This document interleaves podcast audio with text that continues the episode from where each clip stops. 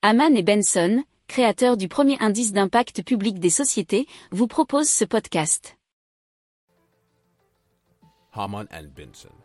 A vision for your future.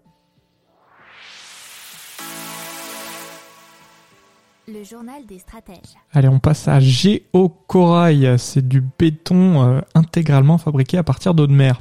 Alors, ils ont eu besoin de 5 ans de recherche et de développement entre 2012 et 2007 afin de parvenir à précipiter de l'eau de mer en roche artificielle. C'est ce que nous relate un article du journal 20minutes.fr.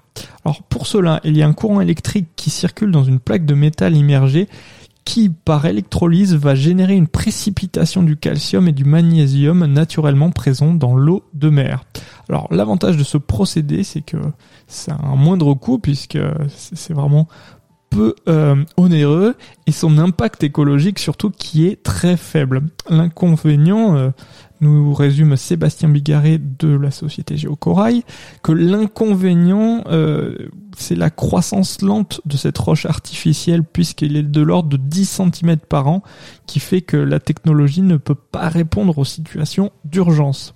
Alors, ils sont en croissance très rapide puisque le chiffre d'affaires est passé de 25 000 euros en 2007 à un peu plus d'un million en 2021.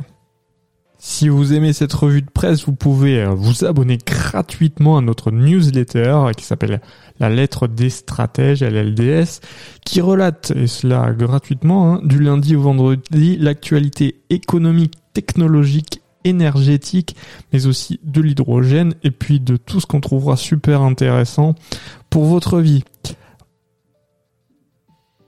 Pour approfondir ces sujets, abonnez-vous à la newsletter de Haman et Benson et écoutez nos autres podcasts que vous retrouverez dans les notes de l'émission ou sur notre site internet.